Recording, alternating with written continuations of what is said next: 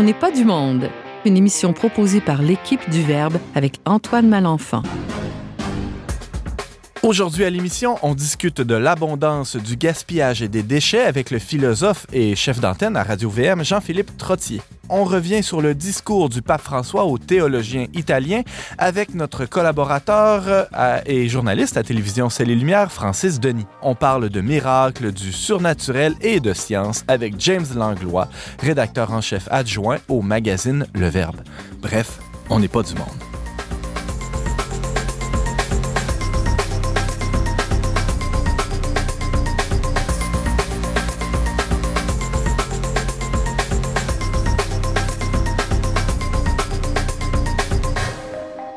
Bonjour à tous et bienvenue à votre magazine culturel catholique. Ici, votre animateur Antoine Malenfant, rédacteur en chef du magazine Le Verbe, qui va euh, vous accompagner pendant la prochaine heure. J'ai euh, autour de moi, autour de cette table, trois mâles très viril. Bonjour, euh, Francis Denis, on commence par toi. Salut, Antoine. Salut, ça va bien? Ça va, toi? Oui, bonne année. Bonne année à toi aussi. Oui.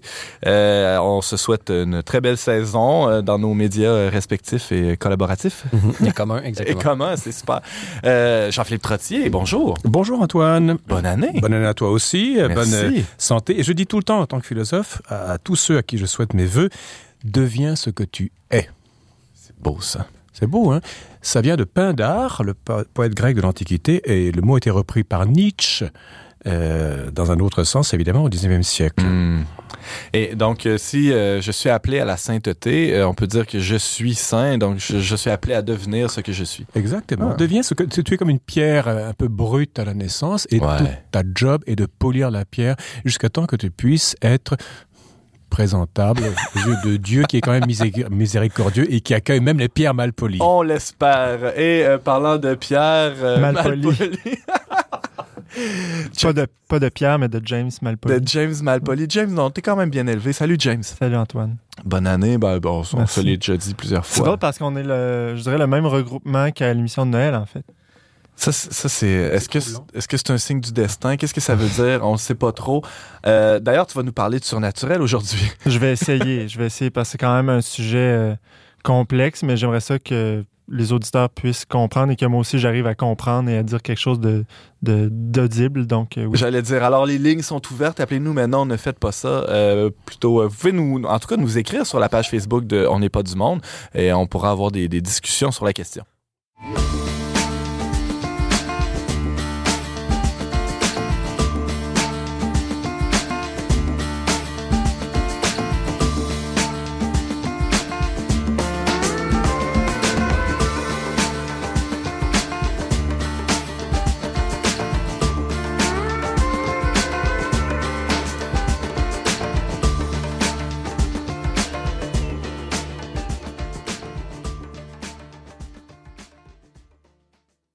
Mais sans plus tarder, euh, on, euh, on, commence euh, avec Jean-Philippe Trottier, qui, euh, oui, qui, qui euh, bah, au retour des fêtes, là, ça fait déjà quelques jours, voire quelques semaines que tout ça est derrière nous, mmh. euh, mais euh, le souvenir est assez frais de, de, de ces, ces orgies de bouffe, euh, de ces, ces montagnes de cadeaux. Je sais pas c'était comment de ton côté, mais en tout cas, euh, si je, je pense à, à, à, quelques soirées que j'ai vécues en famille ou entre amis, bah, disons que c'était l'abondance. Et qui dit abondance dit évidemment assez souvent gaspillage gaspillage, malheureusement. Jean-Philippe Trottier, pourquoi tu veux nous parler de gaspillage aujourd'hui? Parce que justement, j'explore je, je, les poubelles de mon quartier et c'est fascinant parce qu'il y a une réflexion euh, morale et théologique à faire à partir de ces poubelles. Dieu est partout, même dans les poubelles. Hein? Ben, c'est drôle parce que à l'émission, euh, euh, à la fin de l'année 2017, on avait reçu euh, Valérie Jean, qui est une, euh, une jeune femme qui pratique le dumpster diving. Elle, elle plonge dans les poubelles et elle se nourrit de ce qu'elle y trouve. Le glanage ou le déchetari... Elle est déchetarienne. c'est ça le mot. Pas... Et à Québec, ils sont très forts là-dessus. Hein? Ben, moi, je le pratique à l'occasion aussi. Vrai, ben, tout à fait. Quand c'est du pain, quand c'est des trucs comme ça, ça va très bien. Mais moi, j'aimerais bien revenir sur certaines statistiques concernant le gaspillage comme la, euh, hors d'œuvre. Euh, J'ai vu sur le site de Recycle Québec, qui est drôlement bien fait, que euh, le gaspillage alimentaire est un enjeu planétaire important. Ça, je n'apprends rien à qui que ce soit. En chiffres, un tiers de la nourriture produite dans le monde est perdue ou jetée. Un tiers. Hein, Alors, quand va... on nous dit là qu'il y, y, y, a trop de, de- d'êtres humains sur la planète, tatati tatata. Ben, on pourrait peut-être commencer à contrôler ce, à ne pas surexploiter les ressources halieutiques dans la mer, etc. Ça serait un bon début. Ce serait un bon début. Donc, un tiers de cette nourriture, ça représente à peu près 1 mille- 1,3 milliard de tonnes de nourriture par an. 1,3 milliard. On en nourrit du monde. hein. 30 à 40 des aliments sont gaspillés donc au Canada, au pays, ce qui représente une valeur de plus de 31 milliards de dollars. Pour finir, 47 du gaspillage alimentaire se fait par le citoyen. Le reste, évidemment, c'est les restaurants et tout ça, euh, ou les, les- les- les grands distributeurs. Si le gaspillage était un pays, selon l'Organisation des Nations Unies pour l'agriculture et l'alimentation à Rome, la FAO, si le gaspillage alimentaire était un pays, il serait le troisième émetteur de gaz à effet de, Chi- de, de- à effet de Chine, à effet de serre, pardon, après la Chine et les États-Unis. Donc, ça, c'est un truc pour le gaspillage alimentaire. L'eau. Mais, mais attends, Ah, attends. ah, oui, oui, euh, pardon. euh, euh, je t'entends parler, puis je, je me dis, bah, souvent, on entend parler de, de, de, de gaspillage, et là, on, on a tout le discours, ah, les méchants écologistes, on sait bien, mais là, il y a des arguments économiques assez pesants, c'est-à-dire que 30 quand on parle au Canada, seulement 31 milliards de dollars en bouffe jetés à la poubelle, littéralement. C'est gênant. C'est un sixième du budget québécois. Ni Alors- plus ni moins, c'est quand même pas mal ça. Alors, Donc, il y a des arguments économiques, c'est juste, parce qu'on gaspille, ben, ça coûte de l'argent, ouais. puis ça coûte de l'argent à enfouir ou à, ou à jeter ou que sais-je, ou à ramasser, etc. Donc, il y a un argument économique. Mon argument est davantage métaphysique, si tu veux. J'y On y reviendrai dans quelques oui. minutes. euh, euh, dans le genre de Montréal, je vois aussi que l'eau, on gaspille l'eau, et au Québec, qu'est-ce par habitant euh, et par jour, le Québécois euh, fait couler 386 litres d'eau donc par jour. Ça se compare à 380 aux États-Unis, on les dépasse. Ça se compare à 250 en Italie, à 150 en France et à 20 litres par jour en Afrique. Pense au Tchad, au Niger, pense à, à- à des pays très secs évidemment. Et on, c'est 70% notre consommation quotidienne de 386 litres d'eau et 70% de plus qu'en Ontario et 40% de plus que la moyenne canadienne. 65% de ces 386 litres d'eau vont dans le bain, la douche et la toilette. Oh! L'été, c'est les pelouses évidemment et les voitures. Les piscines. Et les Et les piscines, c'est vrai. Tout à fait, oui. Tout à fait. Euh, pour ça, il y a aussi la semaine québécoise de réduction des déchets. C'est tout le mois d'octobre. C'est très intéressant parce qu'il y a plein de trucs pratiques. Ça se passe à Montréal, à Rimouski, à Sherbrooke, un peu partout. OK. Euh, on apprend qu'au Québec, 13 millions de tonnes de déchets sont produites chaque année. Ça veut dire un camion de 25 tonnes à la minute. Voilà, donc qu'est-ce qu'on prône contre ça? Évidemment, il y a les trois R. Réduction, acheter moins, gaspiller moins, etc. Réemploi, recyclage aussi, donc ça c'est les trois R. Et aussi valoriser ce que vous avez au lieu de passer d'un truc à l'autre, évidemment. Euh, Il y a aussi, bon, alors la vertu, pour- il faut économiser, etc. La vertu commence d'abord chez soi. Ça, c'est la leçon de Gandhi, c'est la leçon de Jésus-Christ également. Soit le changement que tu veux voir advenir dans le monde. Autrement dit, euh, rénove. Si tu, si tu achètes des aliments, bah, tu achètes des aliments moins emballés parce qu'il y a moins de cellophane, c'est moins polluant, que sais-je. Les imprimés publicitaires, tu peux dire non, je ne les veux pas, je les regarde uniquement sur Internet. Tu téléphones à Publisac ou à ta municipalité. Il y a plein de trucs pratiques, ça, j'ai pas besoin de te- de t'enseigner ça. On voit ça sur Internet. Donc, pour euh, pallier ce, euh, ce gaspillage, moi, j'aime beaucoup, euh, je, je déteste gaspiller. Il y a d'abord un plaisir intellectuel de faire le plus avec le moins. Et j'ai découvert au stupeur que on trouve ça chez le philosophe allemand Leibniz. Ah oui? 1646-1716, le principe d'économie formulé par Leibniz est le principe selon lequel la création, la meilleure est celle qui est faite avec le moins d'éléments possibles, mais les plus compossibles, c'est-à-dire que chaque élément, chaque monade créée par Dieu a le plus de relations possibles avec les monades voisines. Et donc ce monde, cette richesse, cette plénitude vient non pas de la quantité de choses présentes dans la création, mais de la qualité et de la densité des relations que chaque élément entretient avec ses voisins. On est en plein christianisme là-dedans. Excuse-moi, mais c'est le vocabulaire que je trouve. Moi, par exemple, j'aime beaucoup recycler. Ah, C'est un plaisir intellectuel avant tout. Ça va être métaphysique ensuite. Prenons l'eau. Moi, j'ai un robinet de, de la baignoire qui coule. Ça fait 25 ans que je suis dans mon appartement. Il coule, il n'a jamais été réparé. Je mets un seau en dessous, c'est tout. Un seau que j'ai trouvé dans une poubelle d'ailleurs. je récupère l'eau dans le seau. Qu'est-ce que je fais? Je fais ma lessive à l'eau froide dans ce seau. Mais je ne jette pas l'eau. Elle me sert pour la chasse d'eau. Et comme je vis seul, ben, je tire pas la chasse à chaque petit pipi. N'est-ce pas? Donc voilà, c'est un- une façon pratique et euh, facile à comprendre de, de, de, de, de faire, de faire- attention à tout cela. Parce que Jean-Philippe t'évoquait un peu plus tôt qu'on consomme grosso modo à peu près 20 fois plus d'eau que, que certains pays d'Afrique. Oui. Euh, au Québec, hein, spécialement au Québec, on est des, des champions de la surconsommation d'eau. Ce n'est pas parce qu'on a plus de besoins, hein, on est les mêmes Non. êtres humains que, que partout ailleurs. Parce qu'on a plus d'eau, tout simplement. Tout si on en avait moins, ben, on s'adapterait forcément par, mais par la contrainte.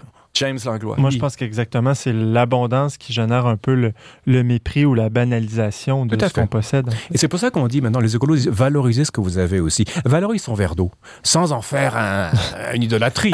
Et ça, ça c'est le danger de beaucoup d'écologistes qui- qui vont idolâtrer à la nature. Déifier le verre d'eau. déifier justement la création. Ouais. Dans une perspective chrétienne qui est dualiste en général, Dieu a créé le monde, mais il faut surtout d'abord ne pas nuire à la création, ou nuire le moins possible. En termes écolo, laisser une empreinte écologique moindre à votre mort. Euh, euh, je prends l'exemple du capi- capital et de l'intérêt. Si tu as 100 000 dollars en capital, tu vas pas gruger le capital, tu vas gruger les intérêts du capital. La nature peut se renouveler, c'est sûr, mais si on touche au capital naturel, ben, les intérêts vont diminuer à proportion également. Donc, on s'occupe uniquement des intérêts et s'ils sont bas, ben, on consomme moins. Soyez féconds, dit-on dans la Genèse. Ça veut dire quoi? Ça veut dire une partie de cela consiste à être le moins nuisible possible. Soyez, une- créa- soyez créatifs. Soyez créatif, c'est une des conditions de la fécondité. On ne le dit pas assez. Euh, donc il faut être créatif et c'est un problème, si vous voulez, donc je disais intellectuel, mais un problème métaphysique. Et c'est ça qui m'intéresse aujourd'hui. C'est que euh, si, comme des gens comme Al Gore, par exemple, qui est le pape de l'écologie, Al Gore, euh, oui, mais on, tombe dans une sorte de, de- de panthéisme où on tombe dans une adoration de la création pour la création. C'est déjà un bon pas dans la bonne direction. On va sauvegarder un peu plus la planète, on va l'endommager un petit peu moins. Je veux bien. Le problème, c'est qu'on perd l'idée du surnaturel.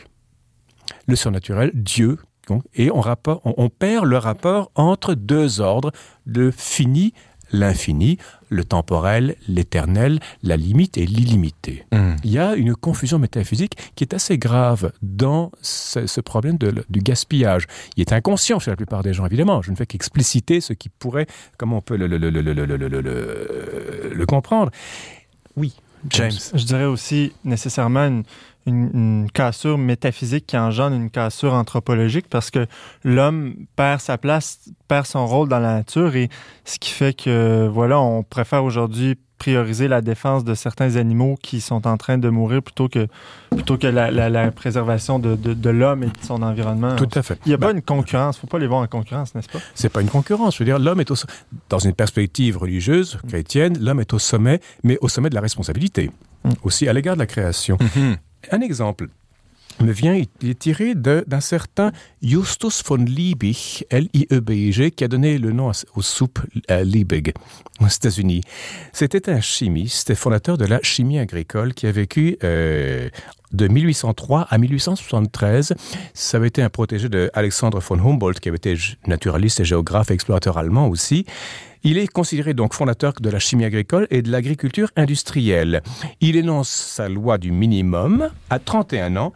La loi, c'est ça, le nombre de nutriments essentiels dont un organisme a besoin pour naître et se développer tend vers un minimum critique. Deuxio, la théorie minérale des engrais, je vais expliquer pourquoi je, je parle de tout ça. Ouais. Les plantes se nourrissent exclusivement de sels minéraux et d'eau. Leurs sources en carbone et en azote sont le CO2, le gaz carbonique, et l'azote ammoniacal atmosphérique. Et pour finir, cette conception est à l'origine des lois fondamentales de l'agriculture. Les éléments puisés dans le sol par les plantes cultivées doivent lui être restitués sous forme d'engrais. Et c'est lui vraiment qui a perfectionné la, la technique des engrais et qui a permis l'agriculture intensive Industriel. industrielle, donc plus de nourriture, ce qui donne aux consommateurs qui étaient limités ou restreints par les disettes, les calamités naturelles, euh, etc., bah, donne l'illusion que c'est illimité, on peut produire ce que Mm. l'on veut parce que la production a été exponentialisée.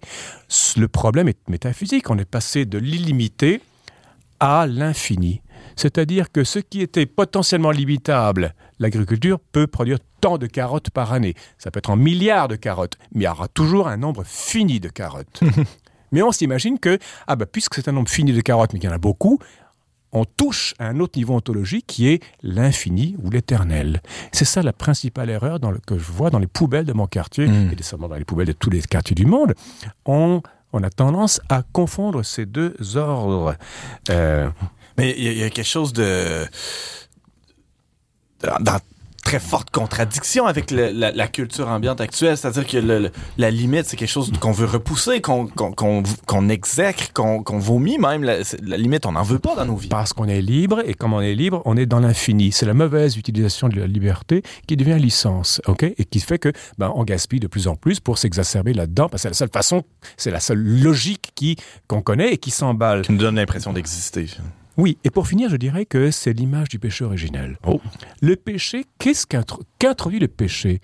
On sort de cette unité avec Dieu, il y a une cassure qui commence l'histoire, qui commence le temps, qui commence le fini. Par le gaspillage, on essaye, c'est bien inconscient tout ça, mais on essaye d'effacer l'idée du, du péché originel, on essaye d'effacer les deux ordres métaphysiques que sont le surnaturel et le naturel, le naturel étant introduit justement par cette cassure du péché originel. Voilà ce que des sacs en plastique peuvent nous faire euh, n'est-ce pas? C'est pas mal. C'est quand même pas si mal. Alors, euh, Jean-Philippe Trottier, tu nous parlais de, de gaspillage de déchets et, euh, et du péché originel, hein, tout, tout- tout ça dans la même chronique. C'est du, c'est du Trottier, hein, tout simplement. Du genre. Du genre. Euh, alors, t'es- rappelons aux auditeurs que tu es chef d'antenne ici à, à- ben, en fait, à Radio VM. On peut t'entendre quotidiennement à l'émission Questions d'actualité, dont tu es l'an- l'animateur. Aussi, ton dernier livre, hein, paru en 2014, il faudrait que tu en fasses un autre quand même, euh, et, et a été publié chez Mediapol. Euh, ça s'appelle La profondeur divine de l'existence. C'est toujours disponible en attendant le prochain. Merci. Tout à fait. Merci Antoine.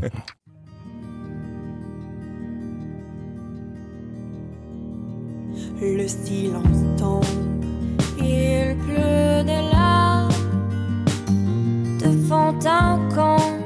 Je fouille le calme, je n'ai rien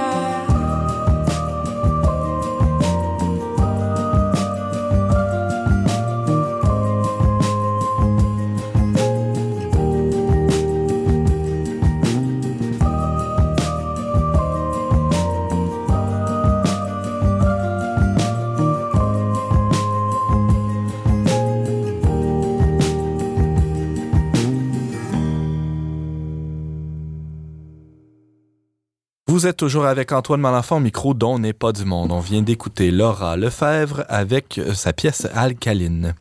Alors, l'Association théologique italienne fêtait euh, cette année ses 50 ans et euh, le 29 décembre dernier, le pape François a reçu ses membres le temps d'une audience au Vatican.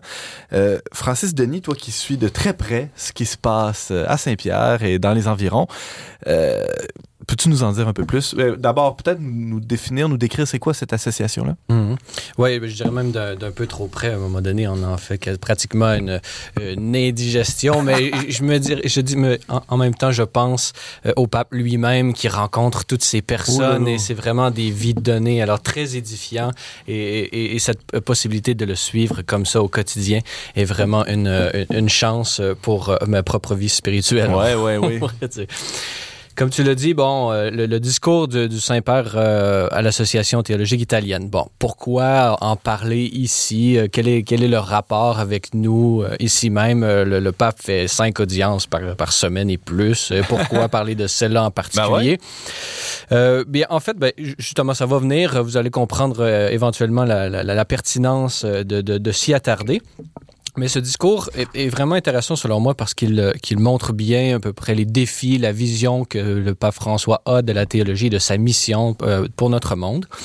Je me je permettrai une certaine aparté en- pour commencer. Qu'est-ce que c'est que l'association théologique italienne? Comment Ouais. est-ce que qu'est-ce que c'est que la théologie en gros euh, dans l'Église? C'est sûr que l'Église catholique, elle est une institution très euh, structurée avec sa hiérarchie et ses, ses, et ses différents charismes. Et donc, c'est- toujours important de, disons, se, se poser des questions sur cette structure-là pour pouvoir la, la situer, euh, Ouais, situer de quoi on situer parle. le, savoir théologique, la recherche, hein, qui, de- qui doit bénéficier d'une certaine Mm. liberté, une marge de manœuvre, en tout cas, dans une, dans une institution aussi euh, encadrée ou même euh, encadrante parfois. Oui, la question, la, la liberté sur- de recherche dans un cadre ecclésial, elle est toujours euh, un peu polémique, puis on la sort toujours euh, en avant, même qu'il y a eu des documents, au, au- disons, au siècle euh, passé, mais, mais, euh, des, des- des- des décennies de, de, de nous qui, qui, qui, justement qui parlent de ces, de ces tensions qui peuvent exister, Ben ouais. euh, mais de cette complémentarité euh, qui devrait euh, être primordiale. Donc, justement, dans l'Église, la théologie, c'est vraiment la science sacrée. On, re- on retourne vraiment aux définitions euh, les plus, disons, traditionnelles. On se réfère à Saint Thomas, à Saint Bonaventure, à Saint Augustin, même toujours dans, dans les définitions qu'on utilise. Mais aujourd'hui, bon, l'Église s'est donné des organes pour pouvoir justement à la fois maintenir, on pourrait dire, l'orthodoxie, répondre à des questions qui, qui sont soulevées par euh, l'actualité, par la recherche qui, qui continue dans toutes les sphères du savoir, que ce soit en, en bioéthique, que ce soit bon, euh, la technologie, tous les nouveaux défis, la, la- la réflexion théologique En doit- écologie aussi, on en parlait cette Oui. semaine avec Jean-Philippe. Exactement. Donc, comment est-ce que l'É- l'Église peut euh, justement se maintenir à, jour dans sa réflexion, maintenir à jour sa propre euh, réflexion, son propre enseignement? Donc, il y a plusieurs organes. On va y aller rapidement. Euh, bon, d'abord, les trois sources de la théologie euh, dans l'Église, la Bible, la tradition, euh, le magistère. Ce même magistère qui, disons, l'autorité suprême, qui est liée à la figure et au charisme pontifical, celui du pape, qui lui-même, étant incapable humainement, parce que le pape est un être humain, de lire tout ce qui se publie, de réfléchir sur toutes les questions. Il a des organes euh, euh, institutionnels qui émanent de, sa, de, sa, de son autorité. Euh, la première en importance, la CDF, la Congrégation pour la doctrine de la foi, euh, dont l'ancien, le pape émérite Benoît XVI a été pendant de longues, longues années euh, le préfet duquel il y a euh, l'Académie pontificale de théologie, euh, qui, euh, est une, qui fait partie d'un autre conseil pontifical qui est celui de la culture, euh, qui sont là justement pour réfléchir, faire des colloques, approfondir euh, des, euh, des questions de doctrine. Alors ça, ça réunit pas juste des cardinaux, il y a, il y a des, y a chercheurs, des a des théologiens. théologiens Et qui, qui, qui gravitent Exactement. Et, et le président actuel, c'est un père, je pourrais, je ne me rappelle plus exactement, mais c'est Réal Tremblay, c'est un euh, Canadien qui, est, euh, qui étudié sous euh, euh, Ratzinger et j'ai fait une entrevue pour retrouver ça sur Focus catholique Mhm. avec lui. Et donc, euh, bon, le père Tremblay, lui, il est, il est le président. Il y a plusieurs euh, théologiens, donc j'ai deux, même deux autres professeurs, donc j'ai j'ai des contacts à l'interne. Avis aux intéressés. Et donc, il y a un autre organisme, la Commission théologique internationale, qui est là également pour, pour conseiller, euh, et pour conseiller, euh, à la approfondir et conseiller euh, la CDF qui est, disons, de la Co- Commission théologique internationale, est plus liée au magistère que l'est l'Académie pontificale de théologie. L'Académie pontificale, elle est vraiment dans le cadre de la culture et donc de, de vraiment faire des, des colloques et tout ça. Ça ressemble plus à une espèce de- de- d'institut universitaire ou de Ouais. chaire de recherche. là. Exactement. Donc, Mhm. la Commission théologique euh, internationale, elle, de son côté, elle, pour aider le Saint-Siège, de, euh, il y a des gens, 30 membres de différentes écoles, qui, de différentes nations, euh, qui se réunissent pour approfondir euh, des, des points de doctrine. Ce qu'on, par exemple, si on a une encyclique ou un document pontifical qui sort, habituellement, il y a une, il y a une, il y a une version officielle qui est publiée par la librairie éditrice Vaticane. Et si vous allez à la fin, vous aurez euh, accès euh, aux notes en bas de page, ben, pas en- à la bibliographie Mhm. correspond en note en, bas- en bas de page. Et cette bibliographie même, euh, les auteurs qui sont présents habituellement sont les, ceux qui ont réfléchi au document qui a été publié. Donc, c'est un, un petit euh, inside, comme on dit. Alors, l'Association euh, théologique d'Italie, euh, comment, où elle se situe dans, dans, dans, dans cet Ben, organigramme-là? Exactement. Ben, elle se situe en dehors. Parce qu'on est rendu là. Et une fois qu'on a les commissions th- théologiques internationales, Ouais. l'Académie pontificale de théologie, on rentre plus dans des questions locales, dans des, des associations locales. Au Canada, on en a qui émanent de la CECC, par exemple, de la ECQ, il y a des commissions de doctrine. Et il y a des euh, associations, euh, disons, de, de euh, plutôt académiques, qui, Ouais. qui se- par exemple, il y a l'Association canadienne de, de mariologie qui, qui, qui réfléchit sur les questions euh, de mariologie, mais il y en a d'autres. Et donc, c'est des, vraiment des organes qui émanent, disons, du peuple de Dieu euh, et non pas de la hiérarchie, qui ont des liens institutionnels s'ils se prétendent euh, catholiques, mais ils ne sont pas des organes qui émanent de cela. Donc, ils, ils ont une euh, certaine indépendance, pourrait-on dire. Donc, c'est le cas de l'Association ita- euh, italienne de théologie, mais euh, qui dit théologie catholique dit pape. Et donc, c'est pour ça que le, le- il, il- il tenait à, à rencontrer euh, le pape et le pape les a reçus. Et il a fait un discours euh, vraiment intéressant.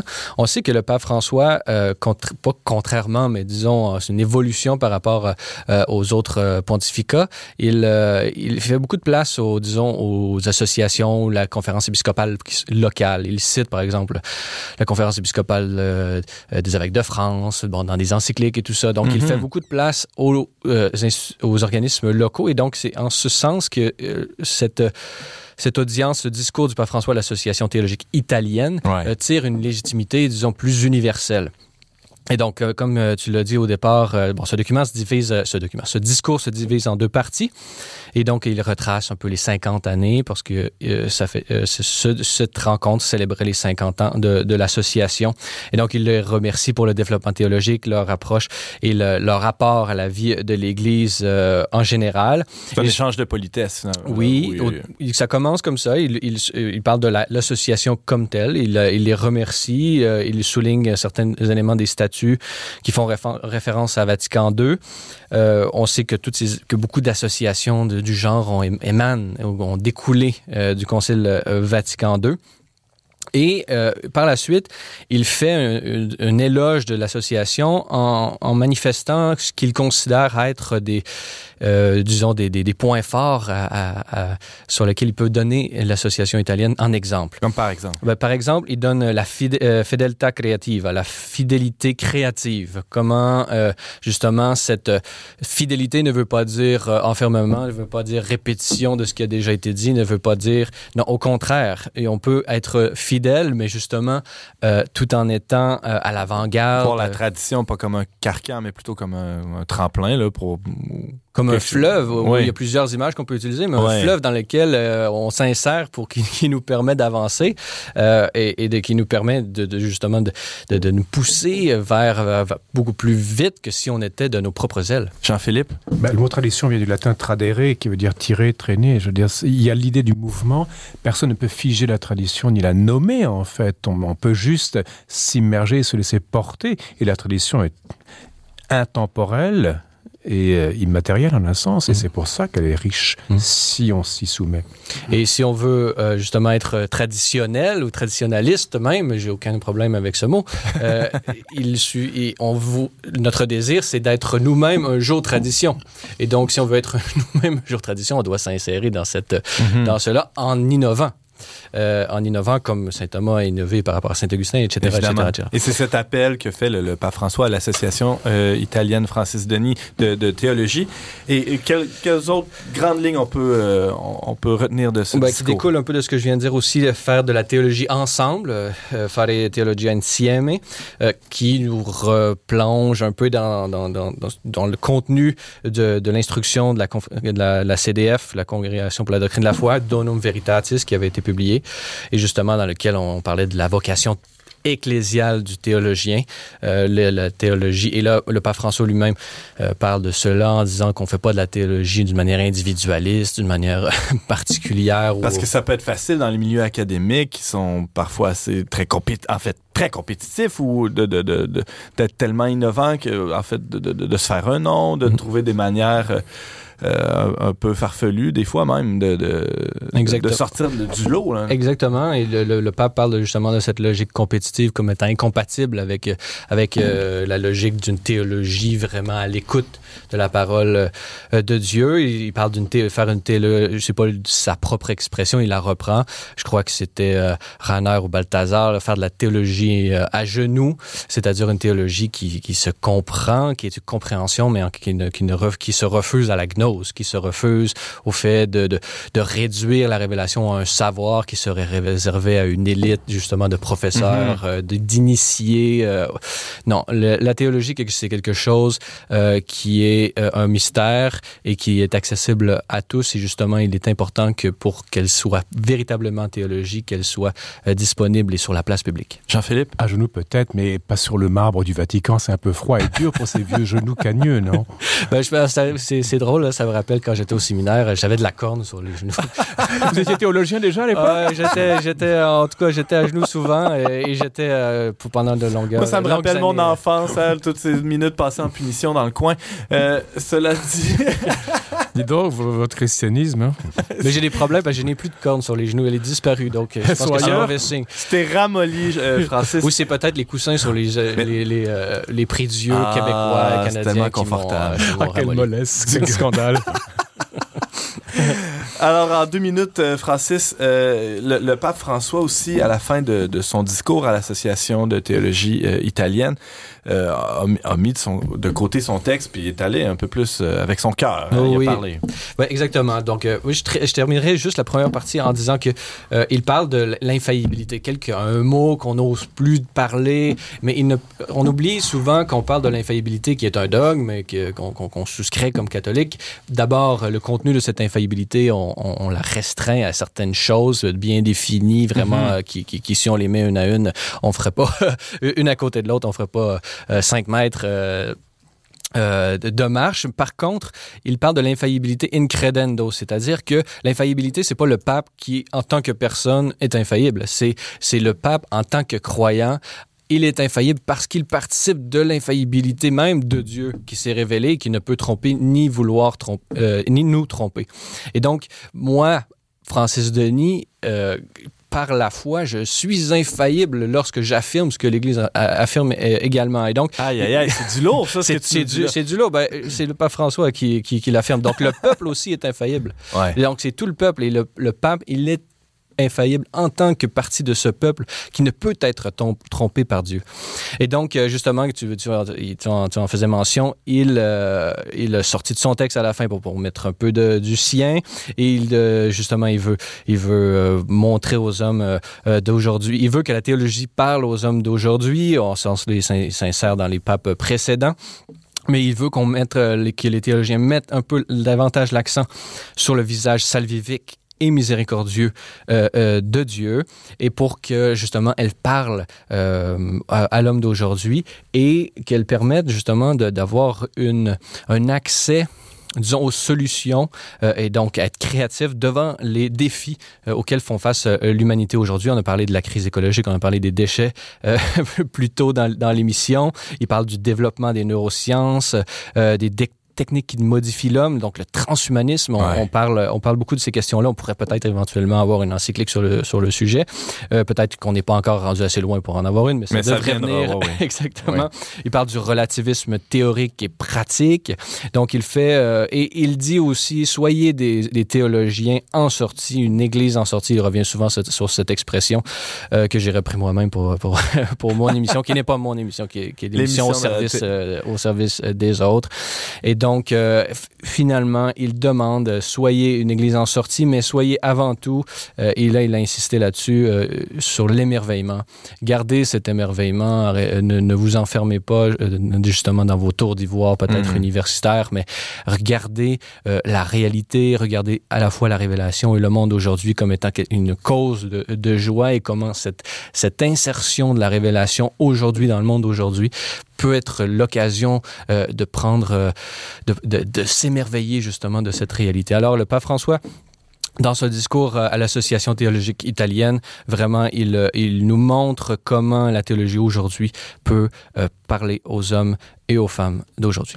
Francis Denis, tu nous parlais de l'audience du pape à l'Association théologique italienne qui a eu lieu le 29 décembre dernier. On peut te voir et t'entendre à l'animation d'Église en sortie, justement, comme tu le disais plus tôt. Et euh, aussi l'émission La route des diocèses qui est diffusée à la télévision de Ciel et Lumière. On peut aussi te lire parfois dans le Huffington Post, mais surtout sur notre blog le trait d'union verbe.com. Merci beaucoup, Francis. Ça fait plaisir.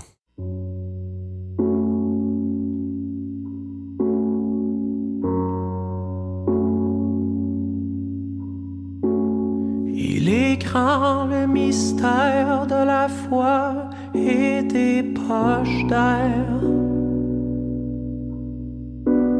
Tu recharges tes ailes dans mes ondes de turbulence. Un vertige égal, tu as choisi mes déchirures. La folie de nourrir sa progéniture. Comment te dire merci sans trouer le silence?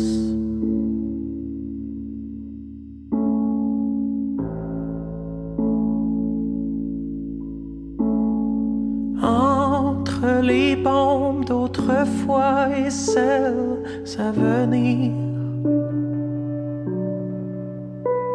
je tente encore et toujours d'activer ma naissance. J'ai dompté les hauteurs, montre-moi les décollages. Je veux être l'oiseau évitant les postes à péage. Comment te dire merci sans trouer le silence?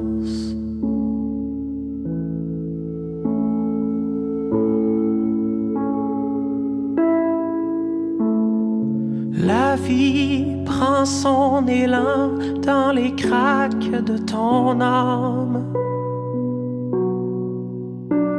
Grave encore ton nom sur mon faible taux d'inflation.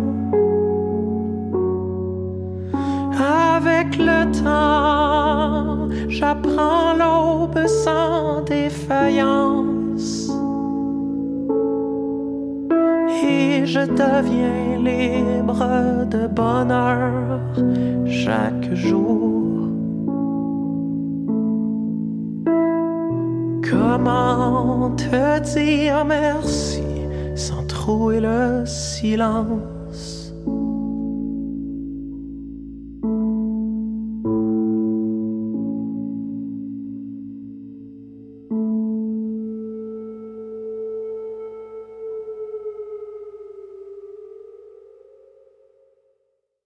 Vous êtes toujours avec Antoine Malenfant au micro dont n'est pas du monde et vous aurez reconnu la voix de Tire le Coyote avec sa chanson Désherbage.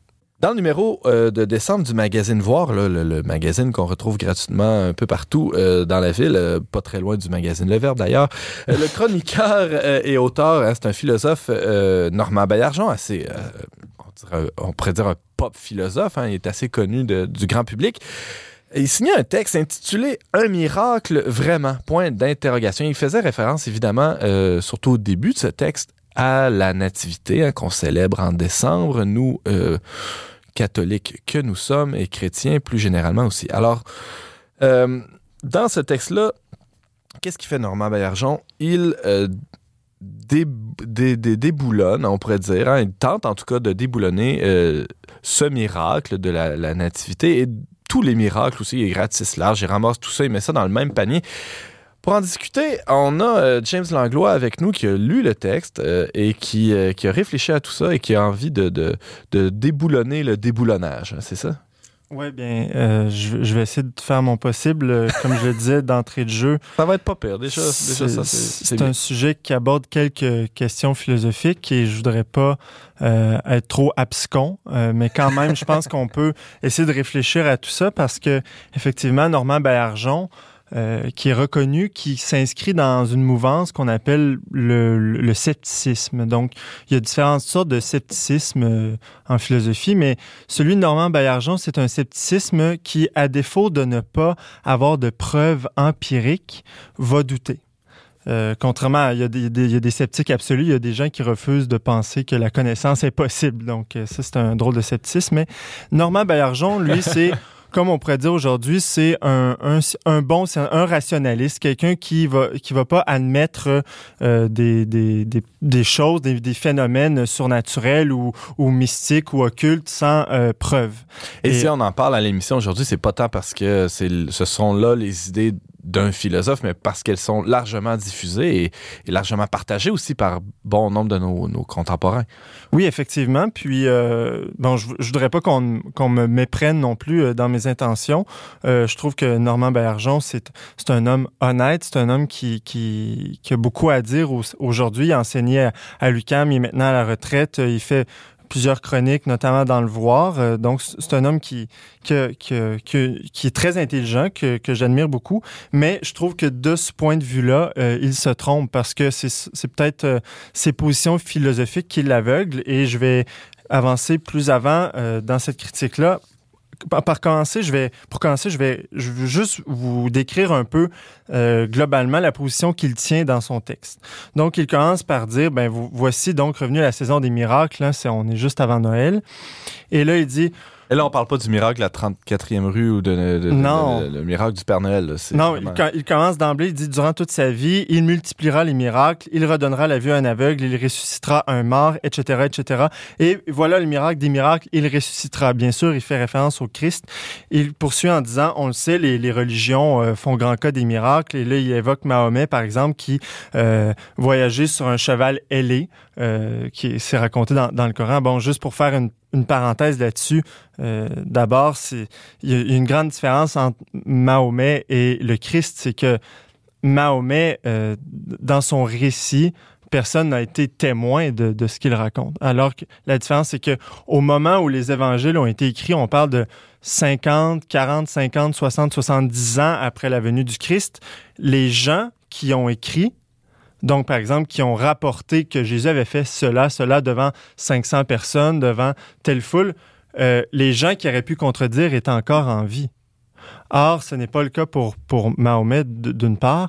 Et d'autre part, euh, il y a même des sources extra-bibliques à l'extérieur de la Bible. Par exemple, on sait, euh, c'est mentionné à quelque part dans le Talmud, par exemple, des écrits juifs, que le Nazaréen en question, que Jésus, euh, on l'appelait, euh, c'est une espèce de, de magicien qui, qui, qui, qui faisait ses prodiges par des démons. Donc, même à l'extérieur de la Bible, il y a des gens qui reconnaissent qu'il y avait un, un Nazaréen qui était, euh, qui était couru à l'époque, qui, faisait des prodiges. Bon, je ferme la parenthèse là-dessus.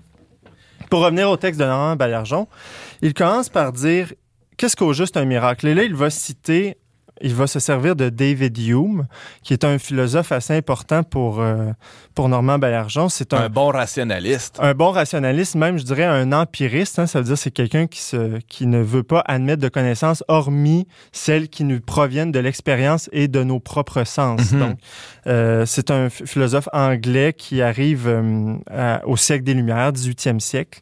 Et là, il cite David Hume qui dit Un miracle est une transgression d'une loi de la nature par une action divine particulière ou par l'interposition de quelque agent invisible.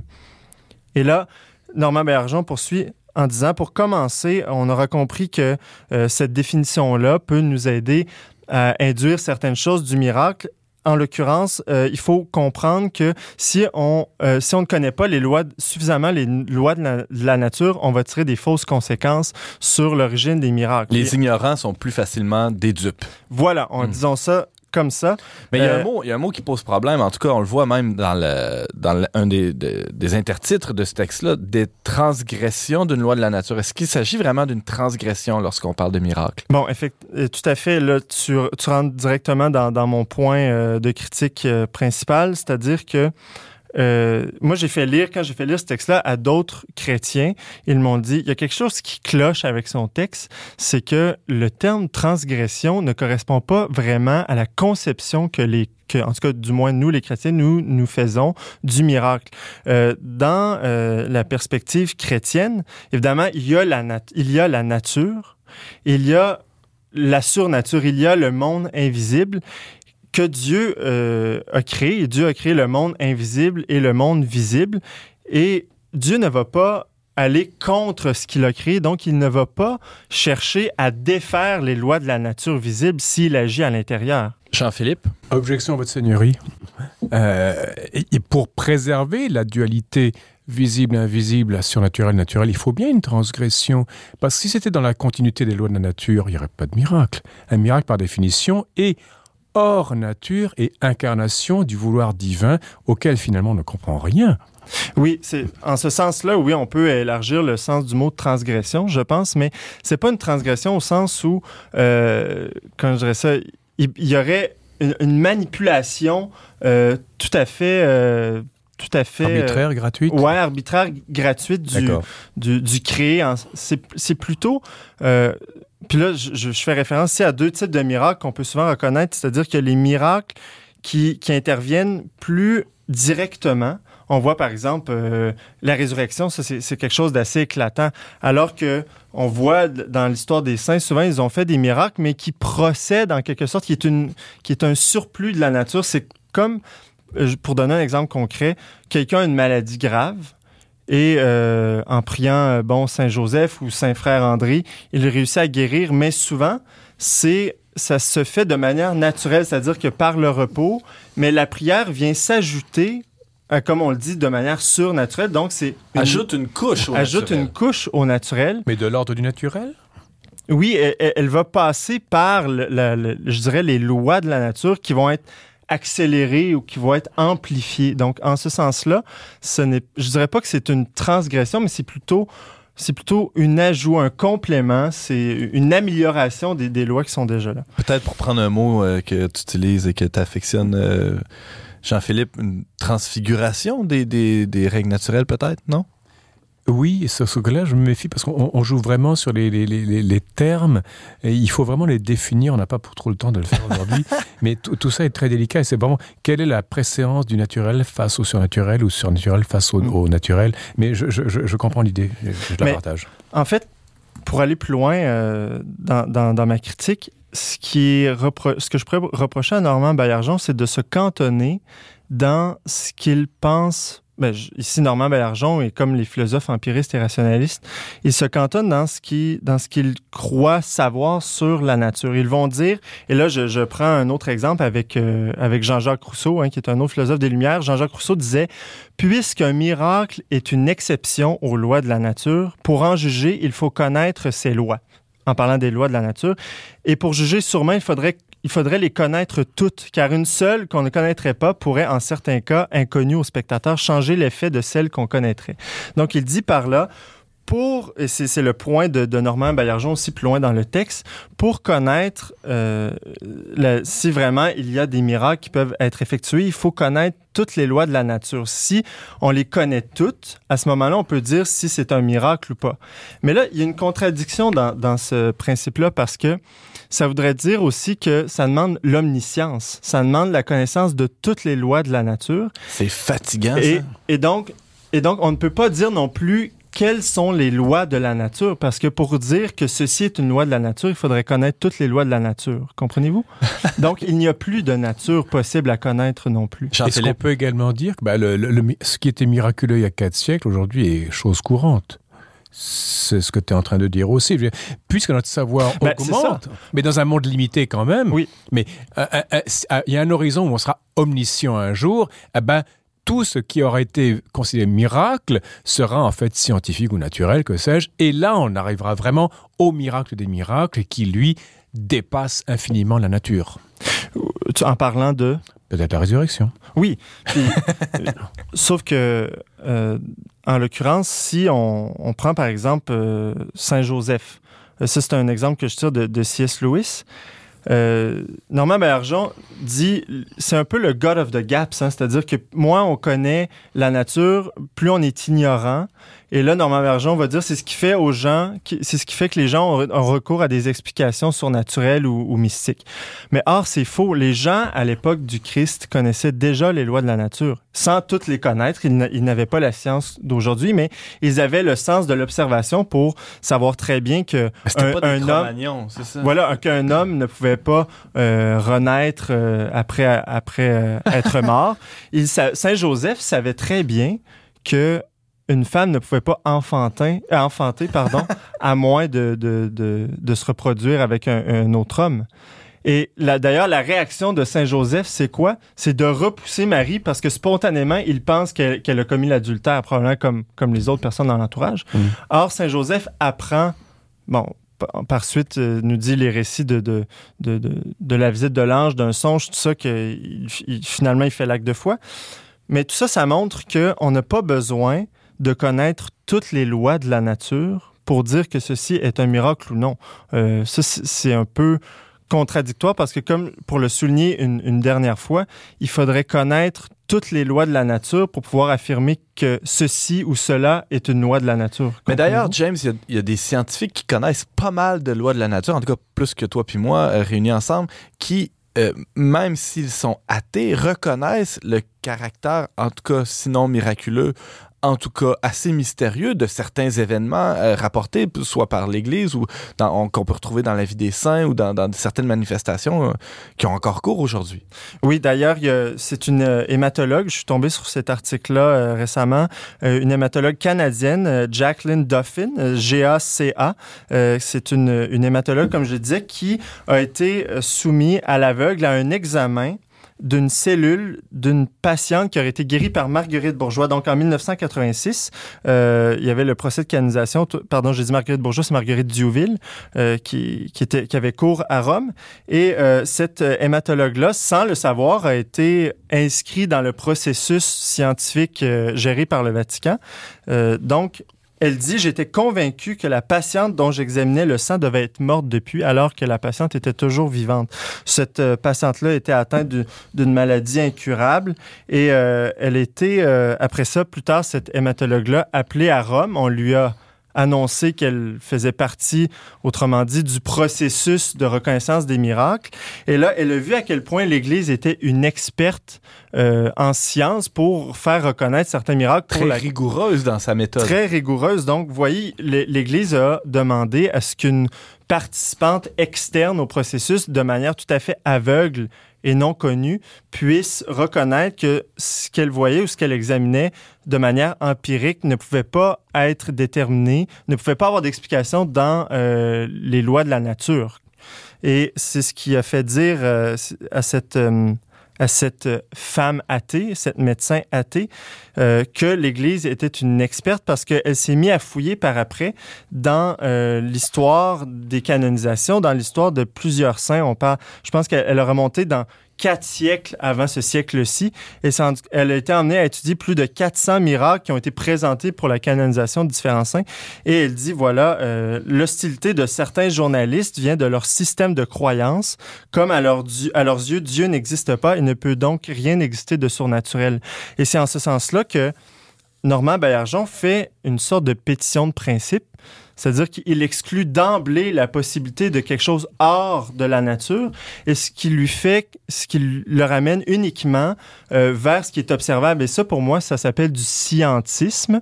C'est euh, une vision qui tend à ne reconnaître que ce qui est observable et ça nous limite tout à fait dans ce qu'on peut connaître. rapidement, Jean-Philippe, oui. Il faudrait poser la question à Normand Baillargeon, est-ce que Jésus-Christ sauve ou est-ce qu'il guérit? Pourquoi? S'il sauve, il guérit aléatoirement, c'est le miracle. Mm-hmm mais il sauve, ça c'est fondamental au christianisme. Il peut sauver sans guérir.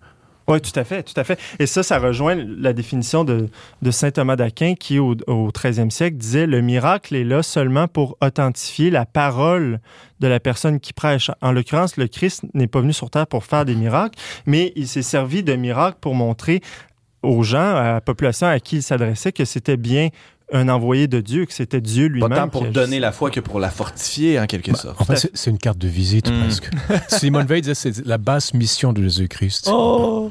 Alors, euh, James Langlois, tu nous parlais des miracles et de la science. Hein, C'était quand même passionnant. Rappelons que tu es adjoint au rédacteur en chef au magazine Le Verbe et on peut te lire euh, assez régulièrement à le verbe.com.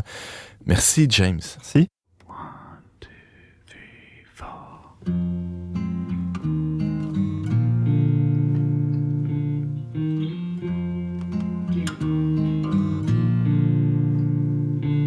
As I cave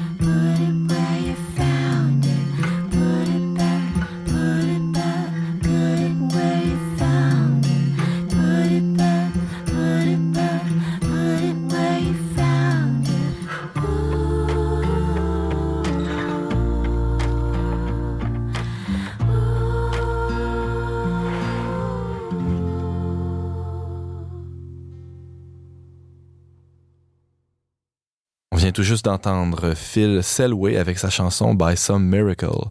C'est tiré de son album familial. On parlait cette semaine de gaspillage et de gestion des déchets avec Jean-Philippe Trottier, de l'audience que le pape a accordée aux théologiens italiens avec euh, le journaliste Francis Denis et euh, de la possibilité, euh, en tout cas, de, ou, de la critique, parfois même des miracles avec James Langlois. Merci beaucoup, chers auditeurs, d'avoir été des nôtres. On vous attend la semaine prochaine, même heure, même antenne pour un autre magazine dont n'est pas du monde. Au choix musical, James Langlois, à la réalisation technique, Daniel Fortin, à l'animation Antoine Malenfant. Cette émission a été enregistrée dans les studios de Radio-VM.